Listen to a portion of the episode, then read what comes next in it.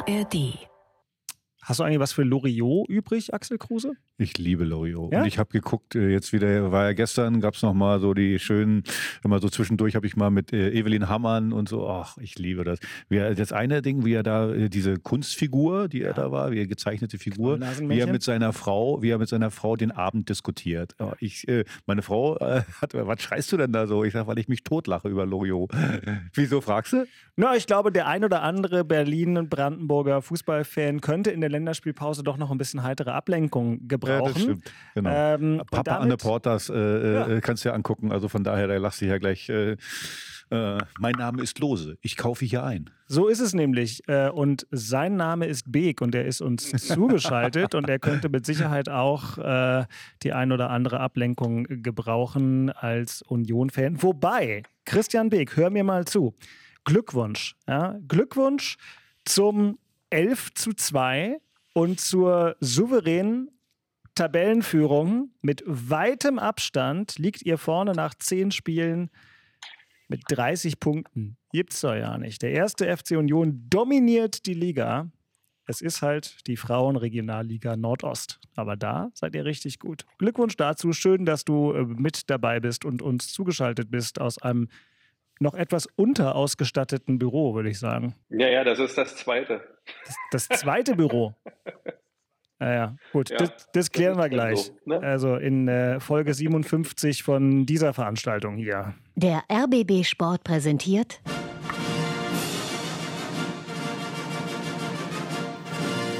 Christian Beek und Axel Kruse in Hauptstadtderby, der Union und Hertha Podcast. Mit freundlicher Unterstützung von RBB24 Inforadio. Tja, die Unionerinnen sind ganz weit vorne. Ich habe es gerade gesagt, in der Regionalliga. 30 Punkte gefolgt von Viktoria mit 21 Zählern, ein Spiel weniger. Hertha spielt auch mit. Fünfter Platz, 18 Punkte. Aber das war richtig stark von Union. 11 zu 2 am Wochenende gegen Türkei. Wie habt ihr gespielt, Axel? Ähm, du wirst es mir sagen. 3 zu 0 gegen Bischofswerda. Auch nicht Gegen schlecht. äh, Bischofswerder. Ja. Äh, Nu, da war, warst du, du warst nicht das vor Ort. Kenn ich Dabei dann war's noch. ein Heimspiel. Bischofswerder. So. Also ist der Aktivist Schwarze Pumpe auch drin? Nee, äh, und bevor es dann Oh, hier wieder in die ganz Tiefen des, des Ostfußballs abgleitet, herzlich willkommen zum Hauptstadt-Derby Podcast mit, äh, jetzt hätte ich fast gesagt, der Urunionerin, das stimmt aber nicht, dem Urunioner Christian Beek, zugeschaltet aus seinem Büro in irgendwo, äh, wenn ihr Bürodeko-Artikel habt. Bürodeko-Artikel bitte alle nach Rostock schicken. Christian hat hinter sich, für die, die uns nicht bei YouTube zugucken, ein leeres Egal, was so aussieht wie von einem großen schwedischen Möbelhersteller, aber vielleicht auch viel teurer ist. Ich kann es nicht sagen. Auf jeden Fall ist da noch sehr viel Platz drin. Also Beke, wir gucken mal, was wir dir zuschicken könnten. Ja, So machen wir das. Das ist eine herausragende Idee. Ich bin ja für Spenden, ist ja immer alles wunderbar. ja zum Beispiel habe ich, glaube ich, ist ja noch, alles ganz, ganz ich glaube, ich habe noch so eine schöne blau-weiße Tasse, die Axel Kruse heute vor sich stehen hat. Immer am Ball steht da drauf vom RBB Herausragend. 24 Inforadio. Herausragend. Und vor allen Dingen Blau-Weiß, Beke. Da kannst du schön.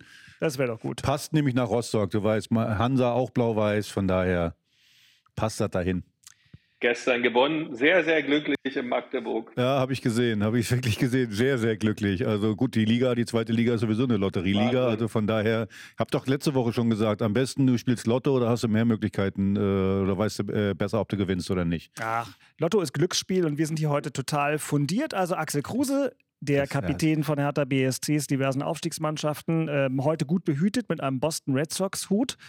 Aber du hast schon gesagt, ist eigentlich nur Fashion, ne? Ist nicht die nächste Leidenschaft. Ja, mein Kollege, der Herr Wörner, Sven Wörner ist mein Kollege und der läuft damit immer rum und der hat mir noch nie was geschenkt. Der ist so geizig, der hat immer, äh, hat mir auch noch nie ein Brötchen mitgebracht. Und dann habe ich irgendwann, ja, wie gesagt, ich lade die dann öfter mal zum Frühstück ein oder irgendwie sowas. Und der hat mir noch nie was, in über 15 Jahren hat er mir noch nie was mitgebracht. Dann habe ich immer gesagt, Mann, deine Kappe, die ist aber toll, die finde ich ja so hübsch und so. Und dann hat er mir wirklich eine bestellt. Ich kann es gar nicht erklären, warum der das gemacht hat, aber weil ich die so hübsch fand. Also ich finde die, also ich bin kein Fan von den Boston Red Sox, aber die Kappe ist schön. Boston Red Sox ist aber auch ein großartiger Verein, wie die beiden Vereine, um die es bei uns auch heute im Hauptstadt-Derby gehen wird, auch wenn leider nicht alles großartig war am zurückliegenden Spieltag. Dennoch reden wir drüber und äh, beginnen natürlich gleich. Nachspiel. Mit dem vielleicht schönsten Moment der vergangenen Fußballwoche, äh, denn bei Union war ja wieder sehr viel los und es gab vor dem Absturz gestern ein Zwischenhoch.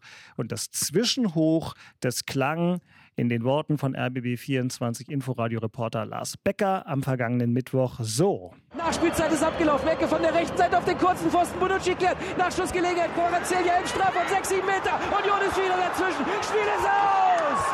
Spiel ist aus. Der erste FC Union bricht die Niederlagenserie nach zwölf Niederlagen. Kurze Einordnung. Union nicht Weltmeister geworden, sondern zum ersten Mal nach Hey, es war nicht so gemeint. Zum ersten Mal nach zwölf Spielen nicht verloren, aber das eben, Christian, in Neapel in der Champions League.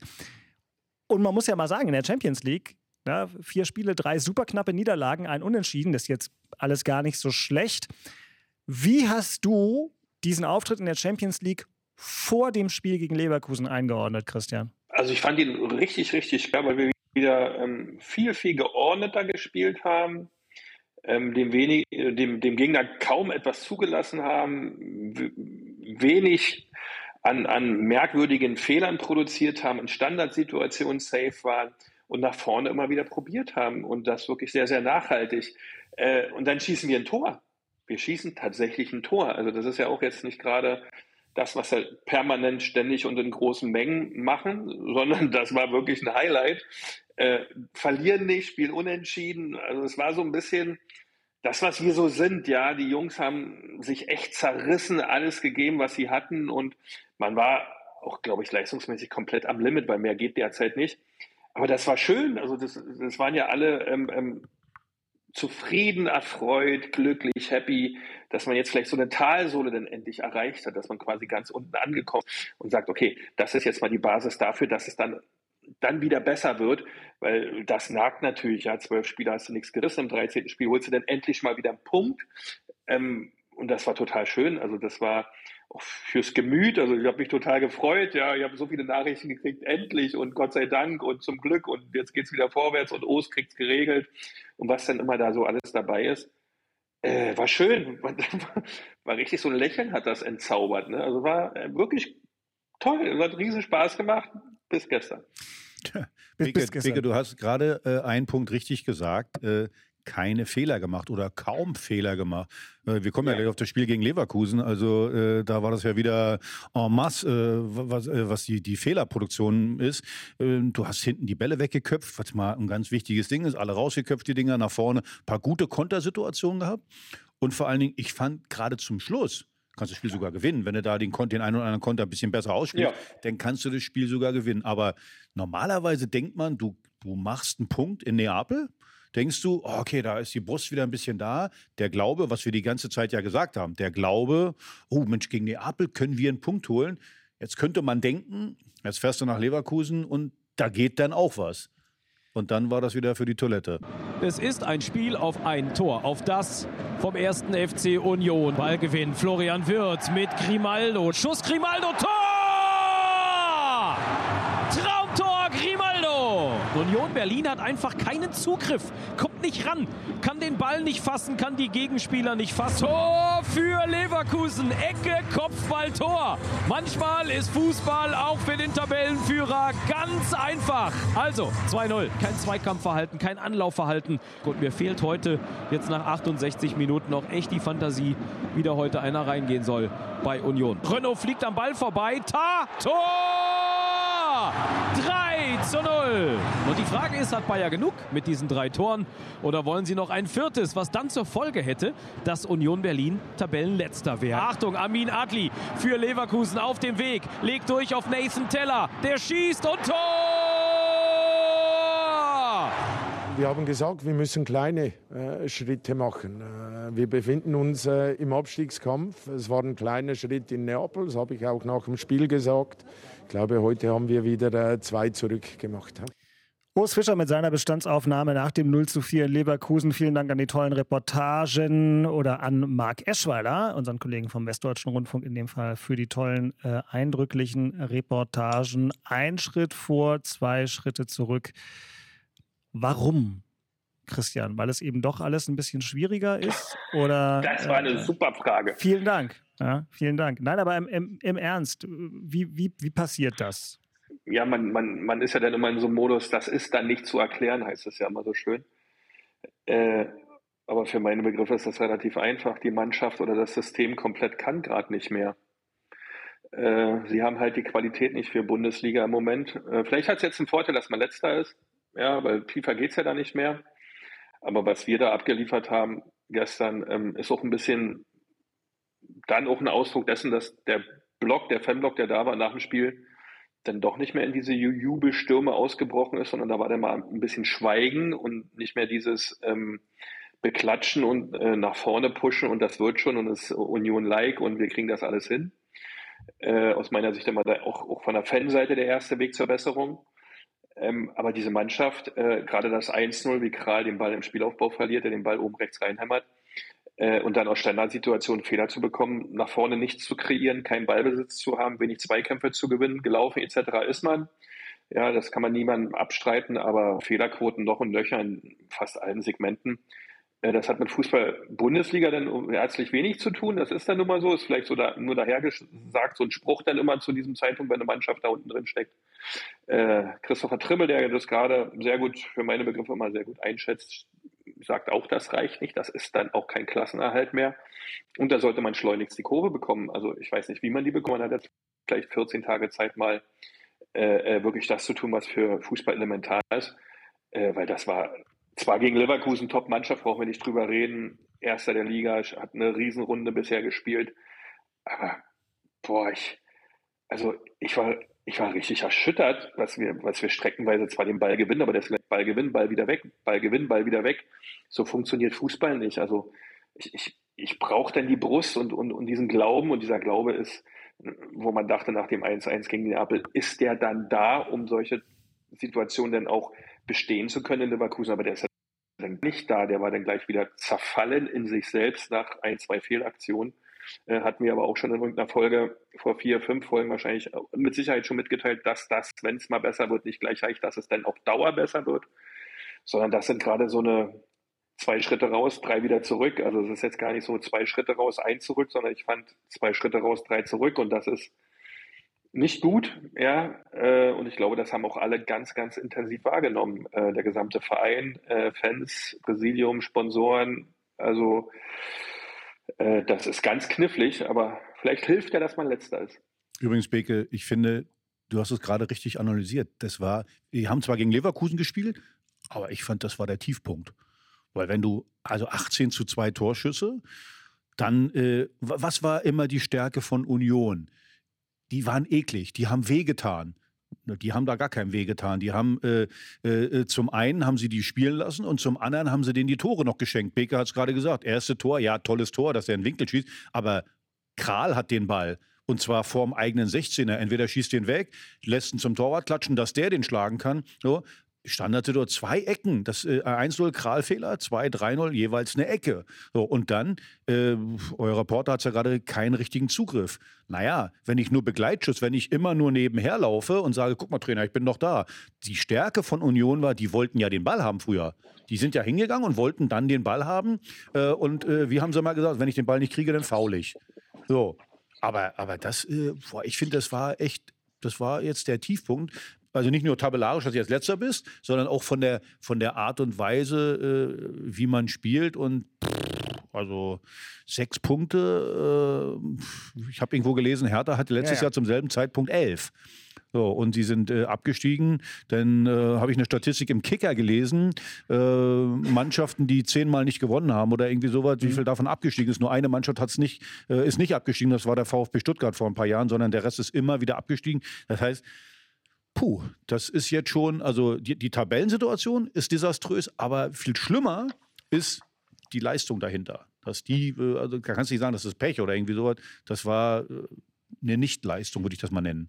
Okay, aber dann, wenn man euch jetzt zuhört äh, und, und wenn man da einen Strich drunter macht, dann würdest du ja bei jedem anderen Verein, in jeder anderen Konstellation möglicherweise mit der minimalen Ausnahme des SC Freiburg, der auch sein eigenes Universum hat und mit Christian Streich auch eine ganz besondere Konstellation hat, dann würdest du immer sagen, es ist jetzt eine Länderspielpause, dann musst du jetzt irgendwas machen. Und das haben wir hier im Zusammenhang mit Hertha in den letzten vier Jahren immer wieder besprochen. Und da man ja nicht 30 Spieler austauschen kann oder 20, kann man dann nur noch eine andere Personalie austauschen. Das ist der sportlich Verantwortliche, das ist der Cheftrainer. Und dann ziehen wir jetzt einfach das Thema in Köpenick äh, vor, denn es ist ja immer ein kleines bisschen das Gleiche. Aber trotzdem, die, die Dramatik ist ja jetzt von euch ausreichend skizziert.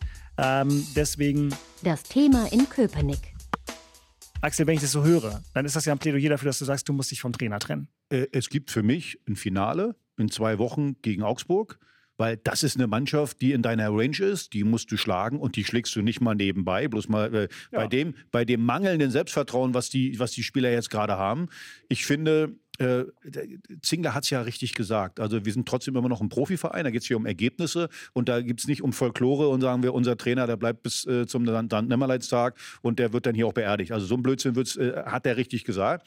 Wenn du die Leistung analysierst, ist, ich habe es gerade gesagt, es war eine Nichtleistung. Wenn ich was zu sagen hätte, würde ich sagen, okay, jetzt kommen auch die Gegner, danach kommt ja noch dann, glaube ich, Bochum, dann kommt Köln noch. Also das sind alles Gegner, die du schlagen musst, kannst und musst. Und ich würde vielleicht sagen, okay, komm, dieses eine Spiel gegen Augsburg. Jetzt hat er dann auch 14 Tage, um die Mannschaft darauf vorzubereiten. Da ist dann auch nicht irgendwie, wir sind jetzt kaputt oder äh, irgendwie die, die Doppelbelastung. Das ist, fällt alles weg.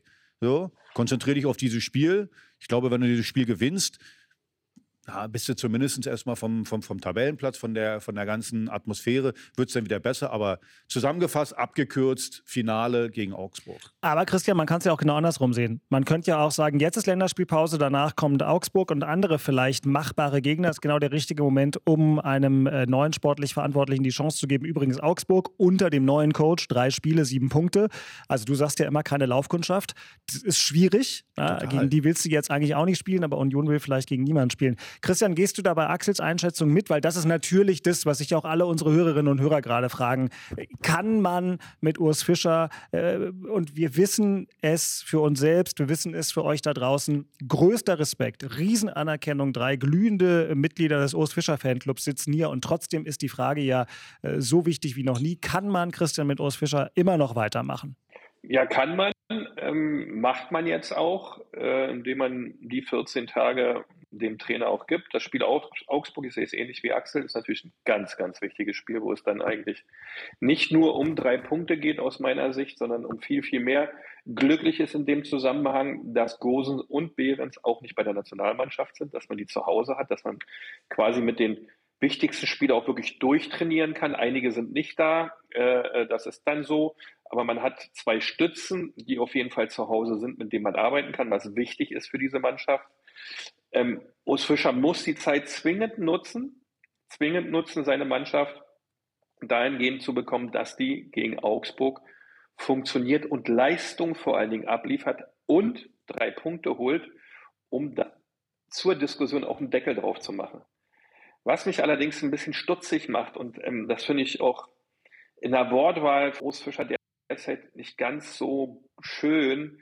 Es heißt immer, wenn die Mannschaft Siege einfährt, die Mannschaft hat sich selbst belohnt. Ich habe von der Mannschaft verlangt, dass sie das und das abruft. Äh, ich will von der Mannschaft sehen. Jetzt heißt es, wenn es darum geht, ob er der Richtige ist, ja, wir haben uns zusammengesetzt und wir haben gemeinsam entschieden, dass wir hier gemeinsam diesen steinigen Weg gehen, auch wenn es kleine Schritte sind. Das, das hängt irgendwo die Kommunikation, das ist von der Art, wie an die Sache gegangen wird, ich will es jetzt nicht übertreiben, nicht meins. Ja, entweder man ist immer gemeinsam in jeder Situation. Das, das kann ich so nicht rauslesen, will aber auch nicht zu viel reininterpretieren. Und zum Schluss muss man ganz klar sagen, das Statement vom Präsidenten vor einer Woche, äh, dass wir hier ein Fußballverein sind und dass sportliche Ergebnisse zu erzielen sind und dass sich alle im Verein da unterzuordnen haben. Äh, und dem zu dienen haben, dem Ziel. Äh, der, Man der Manager macht es gerade, weil äh, der sagt gar nichts mehr, sondern ähm, ähm, bewertet das wahrscheinlich nur noch intern und nicht extern. Und somit hat der Trainer jetzt die Möglichkeit, in Ruhe zu arbeiten und seine Mannschaft so zu formieren, in welchem taktischen System auch immer, in welcher Ausrichtung auch immer, mit welchem Personal auch immer. Äh, wir müssen dieses Spiel gewinnen, um Ruhe in den Laden zu bekommen. Und ich glaube, wenn wir es nicht gewinnen und es nicht eine herausragende Leistung oder richtig gute Leistung wird, wird es ganz, ganz eng für Urs Fischer, da bin ich mir eigentlich sicher. Ja gut, und danach hast du Braga, dann hast du erstmal den FC Bayern. Ähm, also die nächsten zwei Spiele sind dann ja auch wieder welche, da kannst du sogar eine gute Leistung abrufen und trotzdem verlieren. Braga ist übrigens auch ein Endspiel. Du musst, du musst auch äh, äh, eins immer sagen, also äh, man kann auch sagen, diese Länderspielpause, der, der ja. Punkt, den du gemacht hast, den, der ist ja nicht unlogisch, du hast 14 Tage Zeit. Aber das hängt davon ab, wie du als Verantwortlicher, ob das nur äh, Zingler ist oder äh, ähm, äh, Runert, wenn du den Glauben verloren hast, dass äh, Urs Fischer der Richtige ist, dass er von mir aus viele Fehler macht oder irgendwie so, dann kannst du das jetzt auch machen. Dann hast du 14 Tage Zeit, mit einem neuen Trainer zu arbeiten. Das kannst du machen. Aber ich glaube, diesen, äh, äh, so weit sind sie noch nicht gekommen, dass sie sagen, er ist nicht mehr der Richtige. Und deswegen sage ich aber, dieses Spiel Augsburg ist ganz wichtig. Und äh, äh, danach, wenn du das Spiel nicht gewinnst, na, dann musst du, ich, ich nenne das immer so weiche Faktoren, die musst du damit einbeziehen. Dann sind die Spieler halt, die glauben ihm dann nicht mehr. Ja. Äh, äh, und das sind ja diese, diese, also wir können die harten Fakten, die harten Faktoren, was sind die? Dass du ich finde, äh, der Kader ist eben nicht gut genug. Viele Neuzugänge sitzen auf der Bank, spielen nicht gut, sind, äh, sind schlecht. Du hast einen ganz schlechten Sturm. Also nach vorne, hat man ja wieder gesehen, jetzt äh, sechs Stunden oder was das jetzt sind, kein Tor geschossen. Minuten, das sind ja ne? die, die harten Fakten. Und da muss ich natürlich auch Runert hinterfragen, was er ihm dahingestellt hat. Aber äh, äh, die weichen Faktoren sind eben nicht zu unterschätzen. Das, wie gesagt, wenn da, äh, jetzt siehst du wieder die gleiche Fresse und der erzählt mir wieder denselben Mist. Und also manchmal brauchst du einfach ein neues Gesicht und äh, neuen Schwung und einer, der dir was Neues erzählt. Einfach, dass du dem wieder glauben kannst. So, ich habe dir vorhin auch geglaubt, als du gesagt hast, ich würde heute gut aussehen. Ich weiß ganz genau, ich sehe heute nicht gut aus, aber du hast es gesagt. Und damit glaube ich es auch. Christian sah sie mir sich hervorragend aus mit der Mütze, oder? also Axel, du bist, ja, du bist in einem Styling unterwegs, unfassbar in deinem hohen Alter. Ja? Also, Dankeschön, Dankeschön. Ja, ja, ich weiß, dass es nicht stimmt, aber ich glaube, ich will euch nämlich glauben. Und das ist der Punkt, weil ich euch glauben will.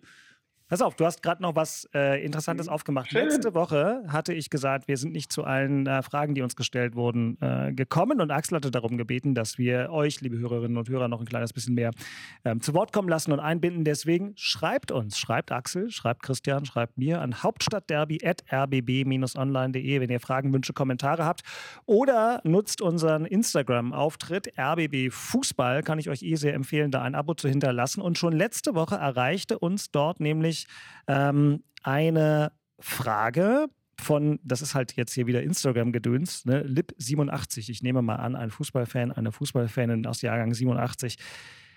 Runert, Bezug nehmend auf eine Diskussion, die wir über Michael Preetz geführt haben, mit Blick auf die sich sehr damals veränderten Rahmenbedingungen bei Hertha nach dem Windhorst-Einstieg, wo wir gesagt haben, Vielleicht war Michael Preetz für diese Situation bei Hertha dann eben nicht der richtige Manager, weil er mit der vielen Kohle nicht wirklich umgehen konnte.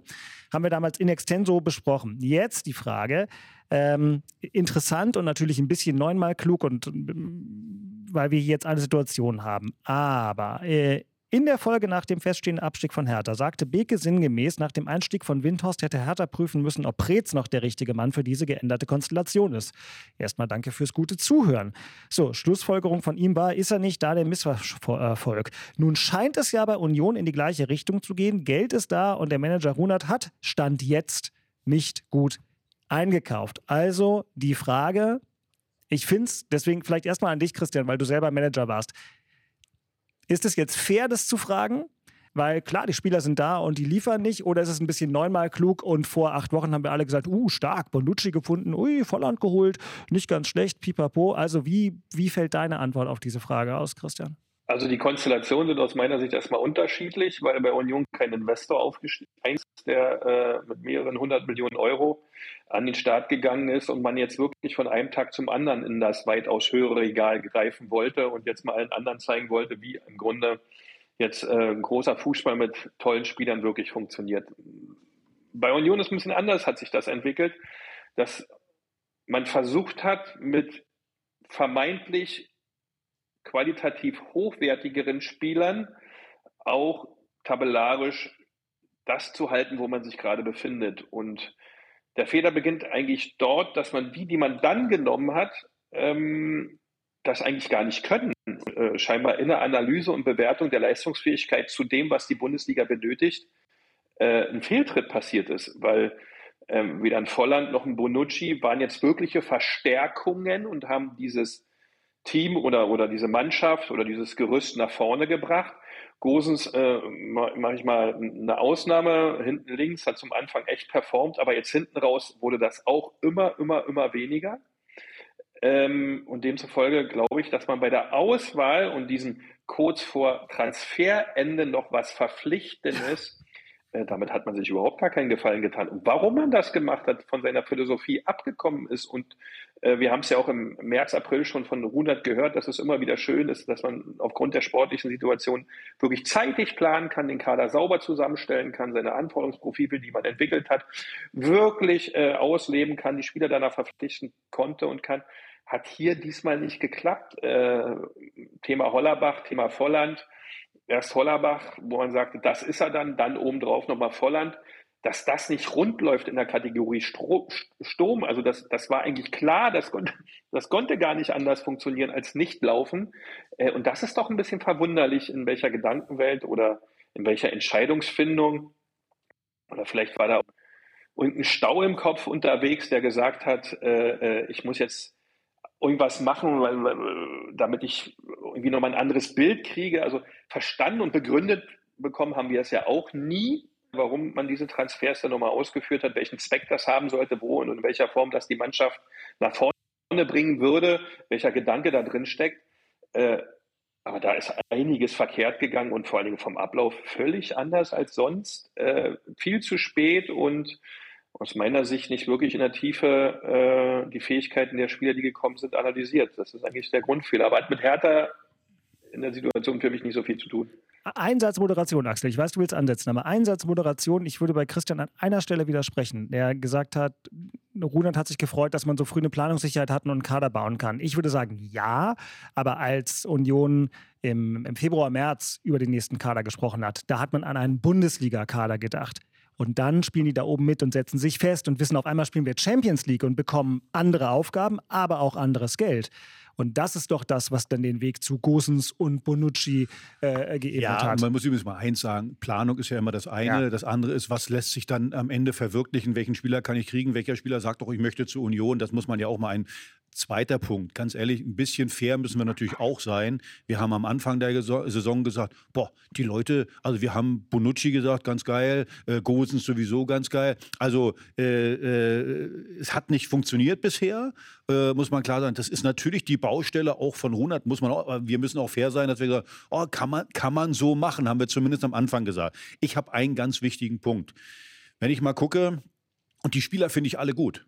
Toussaint, so, geiler Junge, wirklich super Typ und alles sowas. Kral, auch, wie gesagt, ein toller Spieler. Schwolo, auch für mich äh, äh, in Freiburg war bei, bei Hertha dünne, aber in Fall alles drei Absteiger.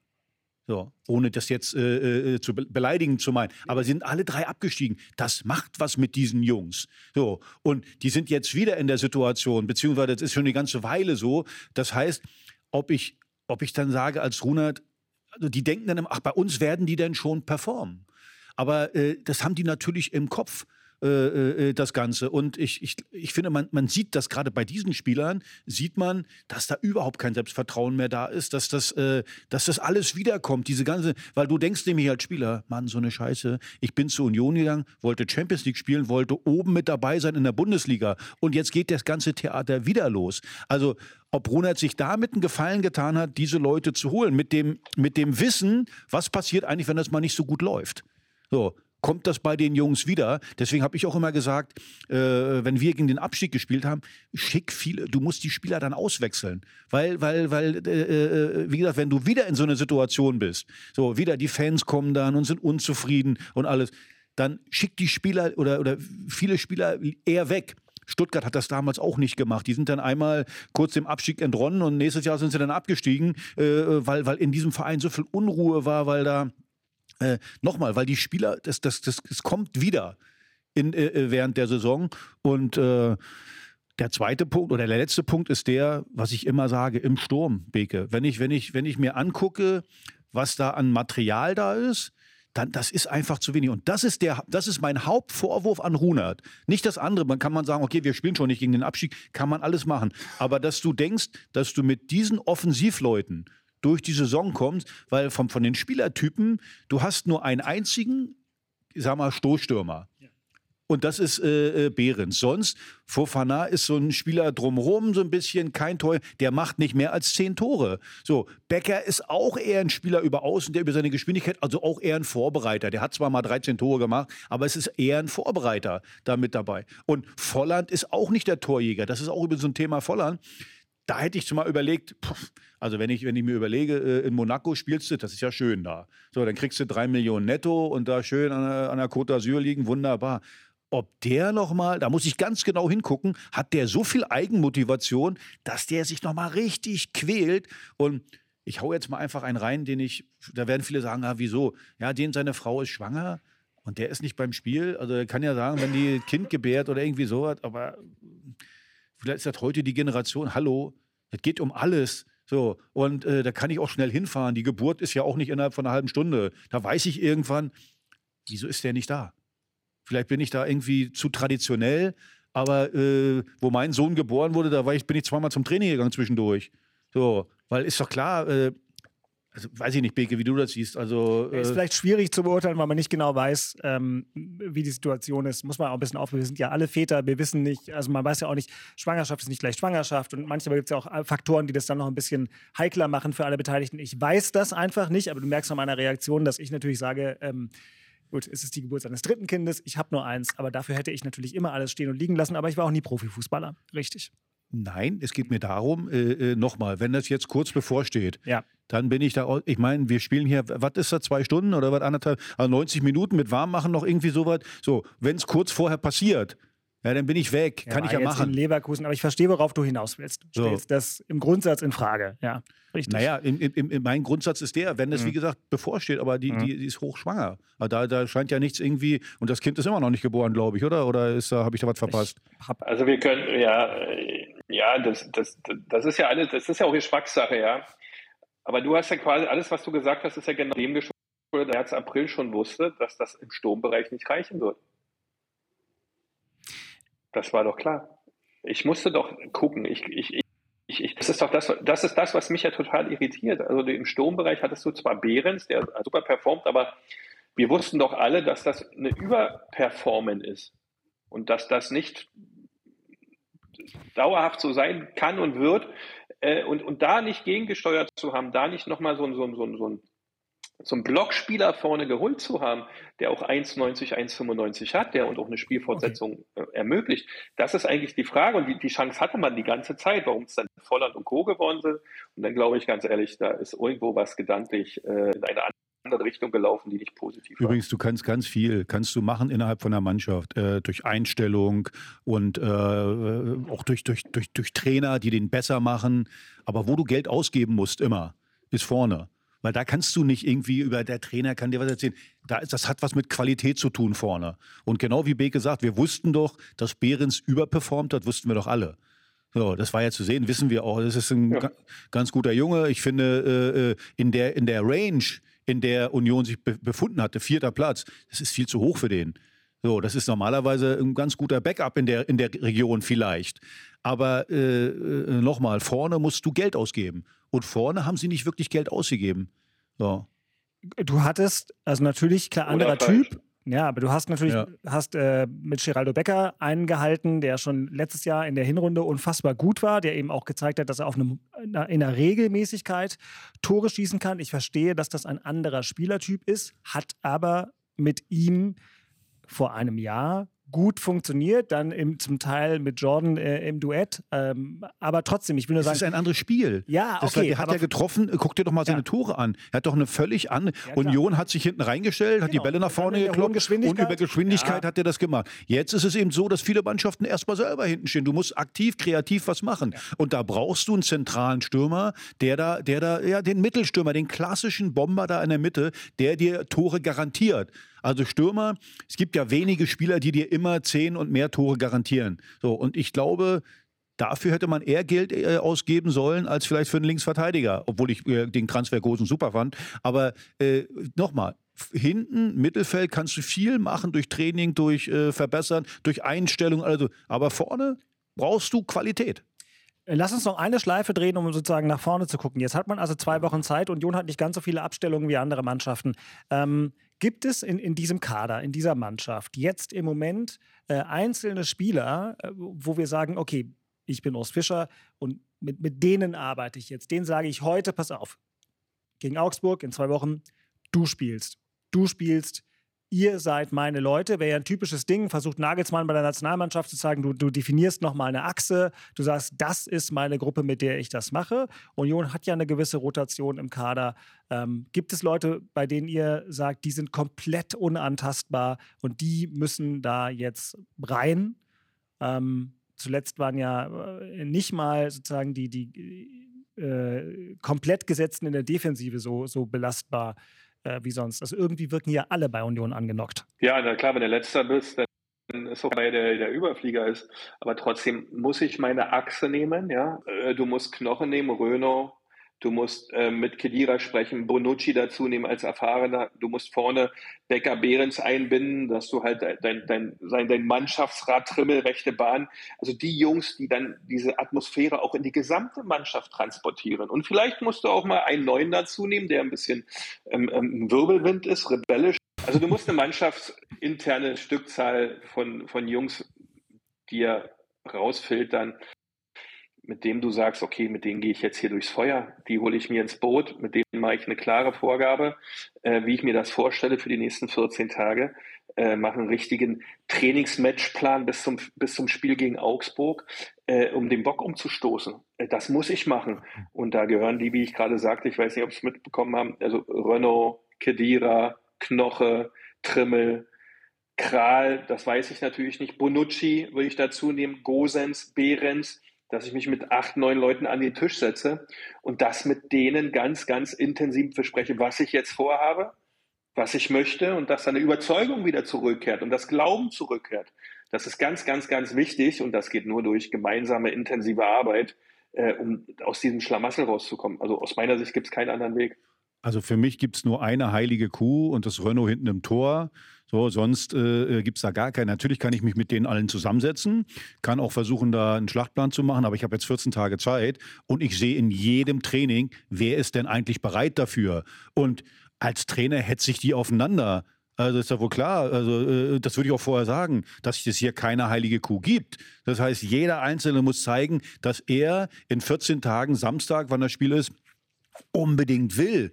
So, und da würde ich nicht irgendwie, natürlich nochmal, man kann immer mit dem Mannschaftsrat, man kann mit denen immer nochmal sprechen, aber dass ich mich vorher schon festlege, dass der eine oder andere spielt, dass der mit dabei ist, überhaupt nicht. So, da sind hinten sechs Leute, äh, die Wer hat das gesagt? Ich habe das so verstanden, äh, dass du das gemeint hast, dass mit diesen. Äh Darum geht es Nein, Mannschafts-, nein, Mannschaftsrat ist doch überhaupt nicht, dass er spielt. Ach so, okay, dann, dann sind wir uns ja einig. Aber weil sonst, äh, dass der spielt und alles, das würde ich, äh, wie gesagt, du hast 14 Tage Zeit. Nee, um das darfst du gar nicht machen.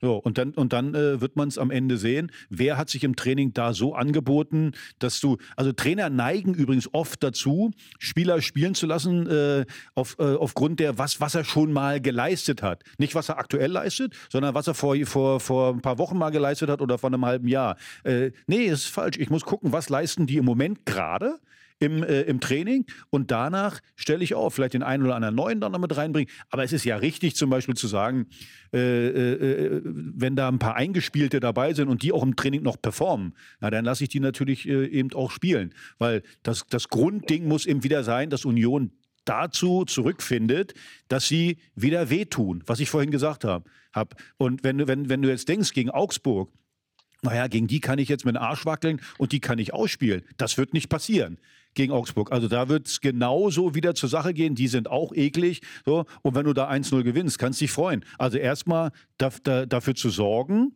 dass du hinten zu Null spielst, wieder, durch diese Art und Weise, die ich gerade gesagt habe, durch, durch ekelhaftes Spiel, durch harte Zweikämpfe und nach vorne. Klar, da musst du natürlich versuchen, jetzt in den 14 Tagen auch ein bisschen Selbstvertrauen äh, reinzubringen, dass du mal äh, ein oder andere Torschussübung, Flanken und so, also dass die Leute wieder so ein bisschen Glauben zurückfinden. Und dann äh, kann das auch funktionieren.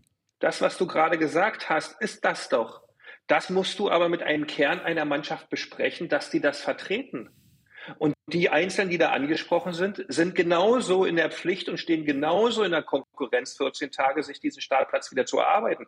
Aber das ist doch das, was der Trainer vorgeben muss. Auch jedem Einzelnen aus dem Rat, dass die wieder Erster sind Training und die anderen mit anzünden, dass die dann wieder genau die gleiche Trainingsqualität und Trainingsstärke entwickeln. Das ist alles Entscheidende. Das muss der Trainer machen. Das musst du aber zuerst und das hat immer gefruchtet mit denen, die deine Entscheidungsträger innerhalb der Kabine sind, besprechen. Du kannst ja nicht den Nummer 23 nehmen, weil der hilft dir nicht. Nee, du aber musst du die kannst ersten sechs, sieben nehmen und den, und den erklären, dass es hier aber nur noch geht, wenn ihr vorneweg marschiert und ihr vorneweg die Besten im Training und in jedem Trainingsspiel und jedem Vorbereitungsspiel seid. Weil ich würde nämlich als nächstes zwei Spiele gegen Zehntligisten machen, damit die Kiste mal wieder getroffen wird. Weil die treffen sie ja zurzeit nicht. Ja, das stimmt allerdings. Das ist immer schön. Man, man denkt immer, dass der Spieler dann sagt, naja, der weiß doch, gegen so einen Zehntligisten schießt ja jeder ein Tor. Nee, es, es macht trotzdem was mit dir, wenn du gegen Nee, den nee. Spielst und, und, und schießt da drei Tore. Ist es trotzdem irgendwie ein gutes Super. Gefühl, äh, wo jeder sagen würde, jeder Außenstehende sagt, ja komm, das, gegen die treffe ich ja auch noch. Nee, das ist trotzdem irgendwie für Selbstvertrauen, äh, äh, ist das immer noch was anderes. Also die Rezepte werden mehr, Testspiele gegen niederklassige Gegner, sprechen mit den wichtigsten Akteuren und eine Achse in irgendeiner Form benennen und dann vor allem gegen Augsburg in zwei Wochen gewinnen. So, wir machen jetzt was völlig Verrücktes, denn äh, wir nehmen den Express Richtung Westen Das Thema in Charlottenburg. und kombinieren das mit den Höhepunkten des Freundschaftsspiels gegen den Karlsruher SC. Was für eine Veranstaltung am Samstagabend im Berliner Olympiastadion. 60.000 Fans, ein paar mehr Fackeln als der DFB und die DFB, äh, DFL gerne sehen. Ich muss sagen, rein optisch fand ich, sah es teilweise trotzdem sehr schön aus, ganz anders als die äh, Böllerei bei Unionsspiel in Neapel. Das war wirklich furchtbar, fand ich, ähm, was da äh, die Fans äh, erleben und ertragen mussten. Und dann wurde gegen den KSC trotzdem Fußball gespielt von Hertha in dieser fantastischen Kulisse. Und das Spiel äh, begann nicht fantastisch und endete nicht fantastisch, obwohl es zwischendrin einiges Positives zu berichten gab von Inforadio-Reporter Lars Becker. Der Karlsruher SC, der führt seit wenigen Sekunden mit 1 zu 0 im Anschluss an eine kurz ausgeführte Ecke. Der Ball dann scharf nach innen und dann gab es das Duell im 5-Meter-Raum zwischen Jerome Gondorf und Deovaisio Seevolk. Das ist Effizienz. Hertha BSC mit dem 1 zu 1 Ausgleich in der 29. Minute. Die erste Chance für das Team von Paul Dardai. Ball von Rehse, gut platziert, keine Chance für Dreves. 1 zu 1 der Ausgleich für Hertha BSC. Doppelschlag nach dem Ausgleich von Rehse in der 29. Jetzt in der 42. Das 2 zu 1 durch Florian Niederlechner, Flanke von der linken Seite in den 5-Meter-Raum. Dreves kriegt die Kugel nicht weg und im Nachsetzen dann aus Nahdistanz ist er mit dem Kopf zur Stelle. Hertha BSC hat die Führung hergeschenkt. Es steht nicht mehr 2 zu 1, sondern seit wenigen Sekunden 2 zu 2. Der Ausgleich durch Leon Jensen mit einem abgefälschten Schuss in der 81. Minute. Ja, ein bisschen traurig bin ich schon, ja, weil wir haben schon die letzten zwei Spiele, wir haben vier Punkte eingeplant und das ist nur zwei Punkte geworden. Müssen wir akzeptieren und irgendwann ja, eine, ein Überraschungsspiel machen. Wir halten fest, Paul Dardai macht immer noch Punkterechnungen. Er hat mit vier Punkten aus den letzten zwei Spielen gerechnet, hätten aus meiner Sicht auch sechs sein können, waren nur zwei. Äh, Axel, es war irgendwie ein historisches Spiel, weil es es schon beeindruckend war und toll war, aber rein sportlich doch eine ziemliche Enttäuschung, oder?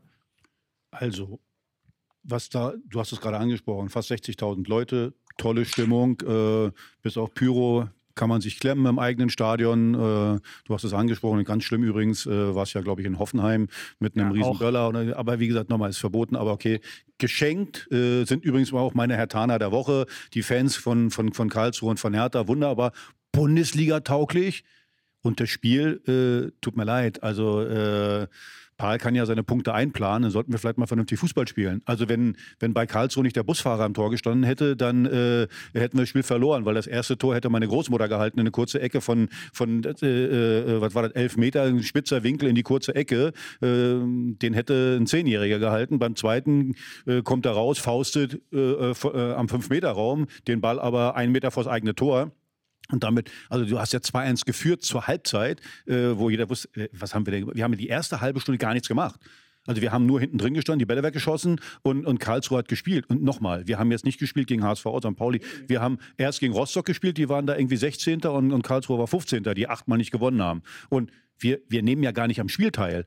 So, und äh, äh dann führst du schon 2-1, dann kommst du zur zweiten Halbzeit raus und hast dir wahrscheinlich gedacht, jetzt mache ich noch weniger. Jetzt stehe ich nur noch hinten drin. So, und dann, dann äh, äh, machen wir, haben wir wirklich ein paar Kontersituationen. Also erstmal Rese noch mal eine Chance, wo der Busfahrer wieder den Ball äh, ihn an 16er spielt und wo er dann am Pfosten äh, äh, schießt. Äh, so, und danach hattest du, also wir hatten in der 78. Minute die einzig vernünftige Aktion in diesem Spiel. oder die, vielleicht die zweite, weil Clemens da auch einmal wunderbar sich durchgedribbelt hat. Tabakovic spielt auf Prevlak, Prevlak lupft den Ball hinter die Abwehr. Das war einmal eine vernünftige Spielsituation. Sonst haben wir nur die Bälle weggekloppt und äh, da muss man sich nicht wundern, dass man am Ende auch gegen so eine Mannschaft wie äh, Karlsruhe nur 2-2 spielt. Das ist mir zu wenig und weil wir das Thema in Charlottenburg auch gleich mit dabei haben. Also ich finde, dieser Anspruch und Wirklichkeit, auch was man immer erzählt und was ich dann am Ende sehe, das passt nicht zusammen. Aber wir sind auf einem guten Weg, wir machen das ja ganz schön. Und ganz, ja, aber was, was machen wir ganz schön? Ich habe es ja schon mehrmals gesagt, in dieser Trümmerliga, äh, äh, da rauszukommen. Es wird nie wieder so leicht zu sein. Also dann, dann, dann, aber wenn du, wenn ich selber nichts tue, wenn ich selber nur den Gegner, Karlsruhe hatte äh, äh, Ballbesitz über Ballbesitz, klar, die, wie gesagt, die sind nicht dolle, die können damit nichts anfangen. Aber ich muss, was ist denn die Idee dahinter? Was ist unsere Idee? Wie will ich zum Erfolg kommen? Nur durch hinten äh, reinstellen und vorne hilft der liebe Gott. Und man hat eben gesehen, es war wieder so. Rese war wieder der beste Mann äh, auf dem Platz. Äh, und wenn der nichts macht, dann macht gar keiner was. So, und das ist mir persönlich äh, äh, zu wenig. Und auch gerade, wie gesagt, die Kommentare von Benny Weber, äh, äh, auch von Paul zum Teil oder, oder auch von Bernstein. Wir haben den Turnaround, wir sind, äh, Turnaround geschafft, wir sind auf einem guten Weg. Ja, wo denn, Mann? Wir sind Zwölfter und haben äh, äh, äh vier Punkte auf dem Relegationsplatz. 17, 17 Punkte. So, und nochmal, da, da muss, da, aus meiner Sicht zumindest, muss da äh, äh, mehr möglich äh, sein und mu muss mehr. Also manchmal fühle ich mich an die aktuelle Kamera erinnert, äh, wo dann, wo gesagt wird, wir haben unseren Plan 800 Prozent übererfüllt und im, im äh, Regal gibt es nur Trockenbrötchen, äh, sonst gibt es da gar nichts. Also für die, für die Leute, die nicht wissen, was die aktuelle Kamera ist, war die DDR-Tagesschau sozusagen. Und da wurde auch mal so ein Mist erzählt. Also sagt euch die Wahrheit, sagt auch die Wahrheit nach außen, dass, dass das zu wenig ist. So. Und wie gesagt, nochmal, ich, wir müssen aus der Liga raus. Wir, äh, das hat es übrigens gesehen. Unsere Leute im Stadion, das sind 60.000 Leute. Und die, äh, äh, die wollen nicht ewig zweite Liga gucken. Äh, und übrigens, das Ganze zu finanzieren, kannst du, ich hab's, ich, und wenn ich jetzt sage ich zum hundertsten Mal, finanzierst du nur über Einnahmen in der Fußball-Bundesliga. Und nochmal, wird nie wieder so leicht sein, äh, da hinzukommen. Und ich glaube, wenn du mal guckst, das Potenzial ist ja da. So. Was mich ein bisschen äh, wundert, äh, man guckt, äh, viele Leute, Buchalak jetzt sitzt nur noch auf der Bank, äh, äh Hussein spielt gar nicht. Äh, äh, wer, ist da, wer ist da noch? Karbovnik spielt auch nicht mehr. So, die Fragen muss man sich ja mal stellen. Warum ist das so? Warum spielen die nicht mehr? Und ich finde, was, was, so, was so erzählt wird und was, was denn halt Wirklichkeit ist. Ihr habt einen guten Artikel gemacht, 500 Tage Bernstein mhm. äh, äh, bei, bei RBB 24. Verlinken wir gerne in die äh, genau. Shownotes. Also ja. Gefühl, Gefühl ganz schön, ja. aber die harten Fakten sind ganz oft ja, äh, äh, halten nicht stand damit. Also das ist dann wieder was anderes. Das ist dann eher, ich glaube, ihr habt es nett ausgerückt, durchwachsen habt ihr es, glaube ich, eher äh, so genannt. Und das, das meine ich. Also es ist alles möglich. Wenn man, nach, wenn man guckt auf die Tabelle, es ist alles möglich, aber ich glaube, wenn du, wenn du so wenig tust, kriegst du auch wenig am Ende. Und wir haben jetzt schon, da ziehe ich mal das Thema äh, Vorschau vor, wir spielen in 14 Tagen in Hannover. Ja. So. Und das Spiel solltest du eigentlich schon gewinnen, um oben dabei zu sein. Wenn du das Spiel unentschieden oder verlierst, naja, dann, dann zementiert sich der ganze Mist schon mal. Wir haben jetzt St. Pauli ja zehn Punkte Vorsprung. Ja. Der HSV hat auch schon sieben Punkte Vorsprung und dahinter ist Kiel, die haben sechs Punkte Vorsprung. Das heißt, Han äh, äh Hannover, die haben auch sechs Punkte, glaube ich, mehr als wir, äh, so wenn, oder, oder fünf. Wenn du gegen die verlierst, sind das, auch, sind das auch schon acht. Das heißt, jetzt solltest du endlich mal äh, eine vernünftige Performance. Also Rostock haben wir gedacht, hm, so Nürnberg, hm, verloren. Also ja, nochmal, ein bisschen mehr. Aber ist schon interessant, Beke. Ne? Das heißt, nach 13 Spieltagen sind wir bei Hertha BSC in der Situation, wo man ich finde, Axel hat relativ eindrucksvoll geschildert, sagen kann, unentschieden helfen jetzt schon fast nichts mehr. Also zumindest erstmal irgendwie bis zur Winterpause. Paul hat übrigens gestern ähm, auch bei den Kollegen vom Springer Verlag noch gesagt, er guckt noch auf den dritten Platz. Aber du hast das gesagt, das sind auch fünf Punkte und die spielen ja auch alle die anderen und nach unten ist es weniger. Also ähm, ist. Aber der sagt es ja wenigstens noch, dass er auf den Ja, dritten Platz steht. Der, er der Rest wird, eiert ja nur rum. Äh, So, also das finde ich ja wenigstens noch gut, dass er das macht. Richtig, aber wir haben ja auch festgestellt, diese zweite Liga, Christian hat das ja von Anfang an gesagt, als großer Zweitliga-Fan, ähm, ist unglaublich eng, aber das lässt ja Möglichkeiten nach oben und nach unten und trotzdem ähm, verfestigt sich der Eindruck, dass Hertha da möglicherweise gerade was liegen lässt, weil es dieses Jahr irgendwie doch wirklich, wirklich ginge. Welchen Ratschlag gibst du, Paul Dardai, jetzt für die Länderspielpause, lieber Christian? Er nimmt ja bestimmt gerne Ratschläge von dir an. Ja, da bin ich mir ziemlich sicher. Riesig drüber freuen. ähm, also ich fand das Beste mit der aktuellen Kamera und der Märchenstunde. Das Gefühl habe ich auch immer so ein bisschen. Äh, dass man das äh, entweder wahrnimmt und dann nach draußen falsch formuliert, weil man irgendwas Schönes äh, an Schloss darstellen möchte, aber das ist bei Hertha eigentlich in der Vergangenheit immer schiefgegangen. Ähm, Projekt Goldelse ist da nur so ein Stichwort.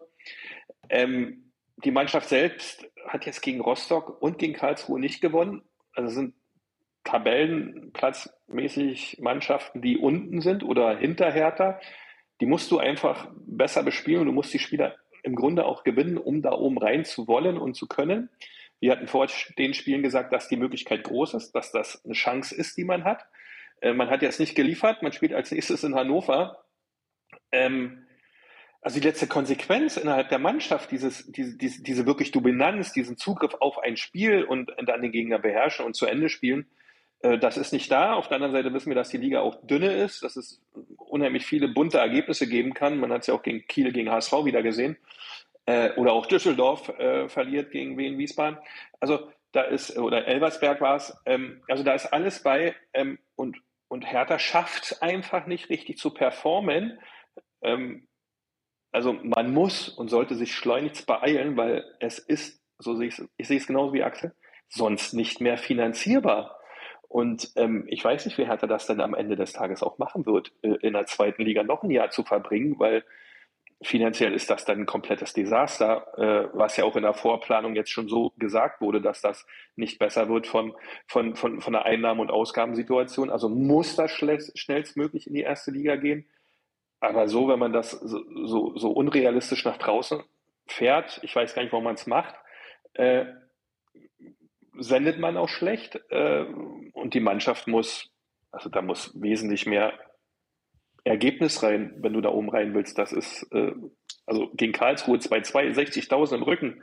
Es gibt keinen Grund, das Spiel nicht zu gewinnen. Also ich habe wirklich, ich habe nie ein Problem damit, wenn du ein Scheibenschießen machst und du am Ende 1-1 Pech, weil Latte, der Schiri war auch noch scheiße, so habe ich kein Problem. Ja, ja. Wenn ich aber, und ich bin jetzt nicht der, der Statistikfetischist, aber wenn ich sehe, dass Karlsruhe 15 Torschüsse hat, wir haben 12, die haben neun Ecken, ich glaube, wir haben sechs, die haben 60 Prozent Ballbesitz, wir 40. So, äh, da, darum geht's mir. Also ich finde schon, ich möchte sehen, Beke hat ein, mein Lieblingswort, Dominanz. Ich muss versuchen, dominant aufzutreten, den Gegner vor Aufgaben stellen. So, aber wir haben, wie gesagt, nochmal, Karlsruhe, die haben achtmal nicht gewonnen. Äh, man hat auch gesehen, was bei denen fehlt. So, wenn wir Pech haben, macht Stindl am Ende noch das Tor, dann verlierst du noch 3-2. Und äh, nur abgreifen, zu denken, auf die Fehler von dem Gegner zu warten, das wird aus meiner Sicht nicht reichen. So, und ich bleibe dabei, wir haben am Anfang der Saison gesagt, da haben ja alle gesagt, oh, St. Pauli, die sind besser, viel besser als wir, HSV. Mann, St. Pauli, die hatte zum, haben zum fünften Mal 0-0 gespielt, die spielen ganz nett, viel brotlose Kunst dabei, die werden auch ihre Probleme kriegen. Nur wenn wir so spielen wie gegen Karlsruhe, dann sind wir ja nicht da. Du musst eben da sein und mach deine Punkte. Nach zwölf Spielen, äh, oder was haben wir jetzt, zwölf Spiele gespielt? Oder 13 Spiele, 17 Punkte, das ist einfach zu wenig. So, und das ist mein Punkt, den ich, den ich mache. Und wacht mal auf, erzählt euch nicht jeden Tag, wie toll es ist und wie wir auf dem richtigen Weg sind, sondern, nee, hart äh, äh, auch selbst äh, kritisch zu sein. Was sehe ich bisher? Und äh, also ich finde, wir haben nicht mehr als 17 Punkte verdient. So, und wenn du noch die Glücksspiele dazu rechnest, äh, die du gewonnen hast in Kiel oder in, in, in Gelsenkirchen, äh, dann nochmal, das ist zu wenig. Und äh, jeder Einzelne in dem Verein, auch wenn Ja. Spieler muss wissen, da ist mehr möglich, weil das Potenzial ist ja da. Ich meine, wir haben eine Erstliga-Innenverteidigung, wir haben einen tollen Rese, wir haben, einen, wir haben den Torschützen, den Torschützenbesten, glaube ich, mit Tabakovic. Also man hat eben auch wieder gesehen bei dem Spiel, der Bann braucht Bälle. So. Und dann äh, äh, verstehe ich das nicht, dass wir, also ich kann nicht erkennen, wie wir, doch, ich, aber das kann ich mir nicht vorstellen, dass das die Idee ist, zu sagen, hinten dicht und vorne hilft der liebe Gott. Also das kann, oder nur Konter, auf Kontersituationen spielen, kann ich mir beim besten Willen nicht vorstellen, dass das die Idee sein soll. Hertha BSC und der erste FC Union haben jede Menge Aufgaben für die Länderspielpause. Benannt haben sie der ehemalige Kapitän von Hertha BSC, Axel Kruse, und der Urunioner und frühere Manager der Eisernen aus Köpenick, Christian Beek in der Folge 157 des Hauptstadtderby Podcasts zu hören, jeden Montag in der ARD Audiothek und überall, wo es Podcasts gibt oder zu sehen auf YouTube. Ich bin Dirk Walzdorf vom RBB Sport. Schreibt uns, wenn ihr euren Senf dazugeben wollt oder Fragen habt. Hauptstadtderby at rbb-online.de ist unsere E-Mail-Adresse. Übrigens, übrigens äh, Union hat jetzt äh, noch einen neuen Nationalspieler. Habe ich gerade gekriegt auf mein Handy. Ja. Ja, nächster Neuling bei Nagelsmann. Prömel. Ist nicht mehr bei Union, aber ist ja nicht Unioner, oder? Also Lohnt Prömel sich. Es lohnt sich, Unioner zu sein, auf die eine oder die andere Form. So, ihr Lieben, für heute machen wir den Deckel drauf. Vielen Dank nach Rostock oder wo auch immer das in Mecklenburg-Vorpommern war, wo Christian sitzt. Ähm, vielen Dank, lieber Axel. Sehr gerne. Dankeschön für den äh, wunderbaren Kaffee, Kaffee Americano hier unten beim RBB. Großartig. Natürlich. Tasse Blau-Weiß, RBB Inforadio, auch wunderbar. Von meinem kleinen auch Gehalt bezahlt. Sehr gerne. Ja, der ist ja klar. Beke, wenn du wiederkommst, kriegst du auch einen. Wir hören euch, uns, ihr. Lieben. Habt eine sehr schöne Woche. Bis dann. Ciao, ciao. Tschüss. Ciao, ciao. Das waren Christian Beek und Axel Kruse in Hauptstadtderby, der Union und Hertha Podcast. Eine Produktion vom RBB Sport. Keine Folge mehr verpassen mit einem Abo in der ARD Audiothek. Jetzt auch als Video auf rbb24.de und bei YouTube.